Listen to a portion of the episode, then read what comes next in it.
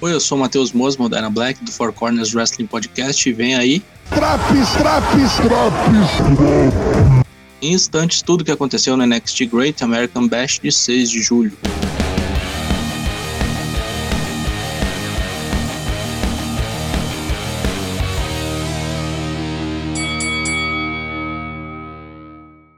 Luta 1: MSK contra Tommaso Ciampa e Timo Thatcher valendo o título de duplas um baita combate de abertura desse especial. O bagulho já começou loucão, a dupla enjambre que já nem parece mais enjambre, pois há tanta química ali, no bom sentido, né? Não no sentido do negocinho, que Champ e Thatcher parecem feitos um pro outro. Uma porrada de golpes maneiros e voos acrobáticos da maconheirada do MSK também fez a gente se divertir. O final eu achei meio cagado, com o Thatcher levando um pull-up distraído, mas se queriam respeito, a dupla MSK conseguiu. Não que precisasse, já que qualquer um que não é arrombado sabe que eles são foda. MSK reteve o título. Cross e Gargano se encaram no ringue sob os olhares de Regal e Samoa Joe. Cada um defende o seu peixe e ameaças são proferidas por ambos os lados. Regal diz que tem uma forma de terminar isso aí, e é com uma luta valendo o título na semana que vem. Gargano se empolga com a ideia e Cross também parece satisfeito. Após Cross fazendo um comentário sobre Gargano usar as calças da esposa, Gargano manda que Cross não amarra nem os cadarços de Kensler Ray. Errado não tá. O duelo ocorre na semana que vem com um grande adendo. Somoa Joe será o juiz convidado. Tirem as crianças da sala. Um vídeo mostra Kushida falando em japonês sobre o ataque que sofreu da Diamond Mine nas semanas anteriores.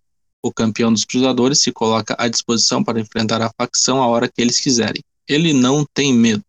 Luta 2: Million Dollar Championship Match Cameron Grimes contra LA Knight, valendo o título e também uma vaga para mordomo caso Cameron perca essa luta.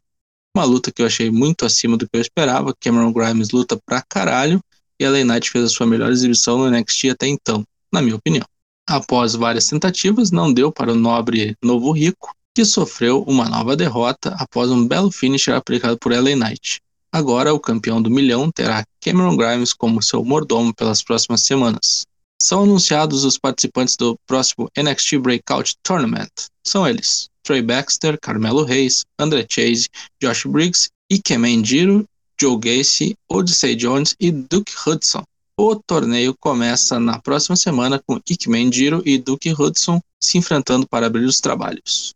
Luta 3. Luta de tags feminina valendo o título. Zoe Stark e Yoshirai as desafiantes contra The Way, Indy Hartwell e Candice LeRae as campeãs. O destaque absoluto da luta ficou para Yoshirai e Candice LeRae, que protagonizaram belas cenas de ação. O que marcou também na luta foi que a bateria, que vinha sendo carregada nas últimas semanas, chegou ao 100%. Após um blackout no Performance Center, pisca a bateria na figura de uma retornante Tegan Nox, que distrai a dupla The Way, com Zoe Stark aplicando um finisher insano pra caralho em Indy Hartwell para vencer a luta. Yoshirai Zoe Stark são as novas campeãs. Tegan Nox desce a porrada em Candice LeRae, voltando de lesão após um ano, para enfrentar a sua ex-melhor amiga e atualmente grande desafeto. Depois vemos que durante os comerciais, Dexter Lumis foi ao resgate de sua amada Indy Hartwell e atirou do ringue. Não mostraram mais do que isso, mas na semana que vem devemos ter eventos a respeito desse nobre gesto de adalto. Tony Storm está puta, pois não tem title shot no futuro próximo. Ela diz que Raquel deve estar tá com medo dela. Ela é perguntada por Mackenzie Mitchell sobre o desafio que Saray fez na semana passada e ela disse que até achou bonitinho Saray querer alguém como ela para brigar, mas que a japonesa não está no nível que Tony Storm está. Então a resposta é não para o desafio da japonesa. Não fode, Tony. Hit Row celebra o título norte-americano de Isaiah Swerve Scott em grande estilo, mandando um rap nervoso com muita rima. A Isaiah é um demônio também nos microfones, Toda a turma vai bem nesse papel, se credenciando como uma espécie de Black Eyed Peas do rolê. Gostei pra caralho. Mackenzie pergunta para William Regal e Samoa Joe sobre o que estão achando do programa hoje, e eles estão muito satisfeitos e contentes. Regal diz que espera que tudo ocorra bem no main event e que todas as outras lutas foram ótimas. Na próxima semana ele espera que Joe cumpra o seu papel de juiz na luta entre Cross e Gargano e que só interaja caso seja provocado. Vamos ver. Luta 4, Main Event, Adam Cole contra Kyle O'Reilly. Valendo nada, apenas a dignidade. Rematch da luta que aconteceu alguns meses atrás e que não tinha regras. Dessa vez foi uma luta tradicional. Acho um pouco de sacanagem ser meio curta devido ao tempo de TV pré-estabelecido, mas também não enrola.